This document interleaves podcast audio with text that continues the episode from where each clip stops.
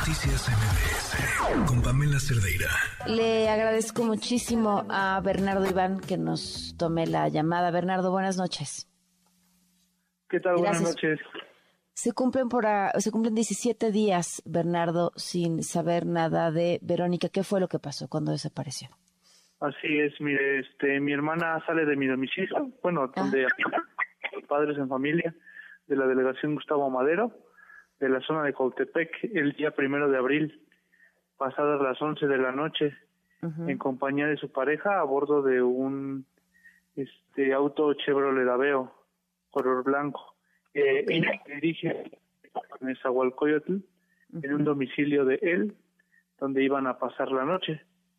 Este tenemos certeza de que llega al domicilio, pero no sabemos hasta el otro día, el día domingo 2 de abril ya durante el día 2 de abril, este, mi hermana pues no responde llamadas de voz ni mensajes por un momento.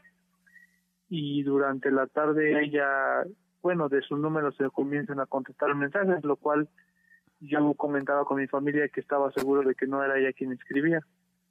Pues no aceptó llamadas de voz durante, durante ese día. ¿Y qué pasa con, el, con, con su pareja? ¿Con él han podido hablar? Sí, hablamos el día domingo y él comentaba que la había ido a dejar. Siempre me dijo la firma. Eh, hace rato me dijo que iba a comprar unas cosas y que de ahí se iba con su hijo. Mi hermana es más soltera de un niño de 11 años. este. ¿La reportaron como desaparecida ante las autoridades? Ah, sí, le, comento el día domingo, él da una versión corta. Eh, no tenemos más contacto con ella en la tarde y este ese día durante la tarde tratamos de le dije a mi novia que no perdiera contacto con ella por mensaje sin embargo pues llegó un momento en el que ella no respondió. Y yo me comencé a movilizar llamando a Locatel eso ya fue la verdad ya como a las 11 de la noche esperando que ella llegara tal vez.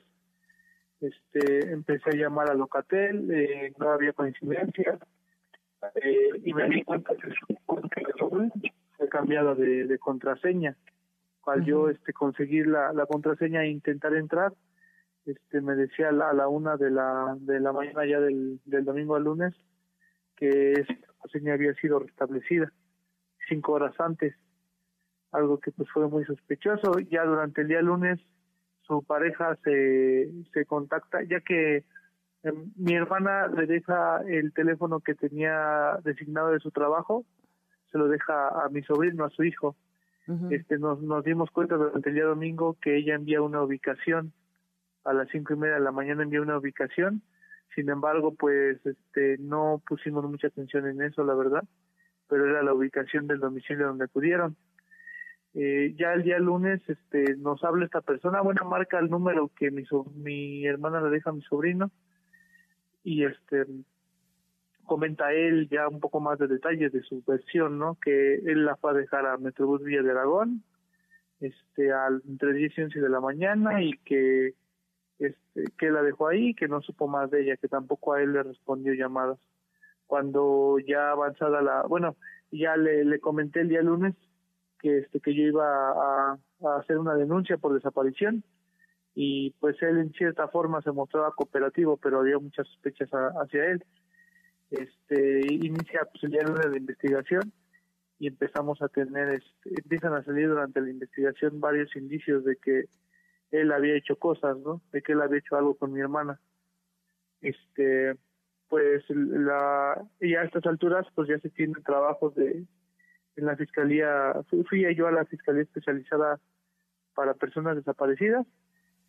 Eh, se hace pues, el, el trabajo interno de investigación eh, y hasta ahora pues ya hay algunos avances, ya esta persona se le está buscando por, por algunas pruebas que, que salieron ahí positivas. Y este um, me comentan que que no fue cierto que la fue a dejar a Metrobús Villa de Aragón, nunca sale en cámaras y y este y en videos de la Ciudad de México que, que acude a ese lugar, solamente pasa por Avenida Central sin hacer ninguna parada y este y pues a lo largo de la investigación van saliendo varios varios indicios de que él hizo algo con mi hermana.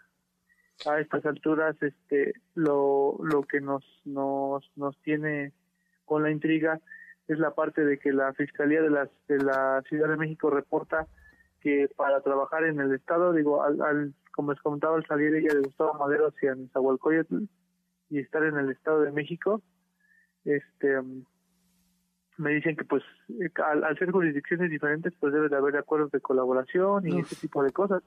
Algo que pues la verdad se me hace no ha sucedido. Ajá, algo sí exacto se me hace algo muy este increíble pues en estos casos no debería existir todo ese tipo de, burocracia no Bernardo tengo que... despedir tengo que despedir el programa ya acabó mi espacio pero podemos continuar la conversación mañana y nos compartes toda la información para que la podamos compartir en redes sociales. Claro que sí muchas gracias Gracias, buenas noches. Noticias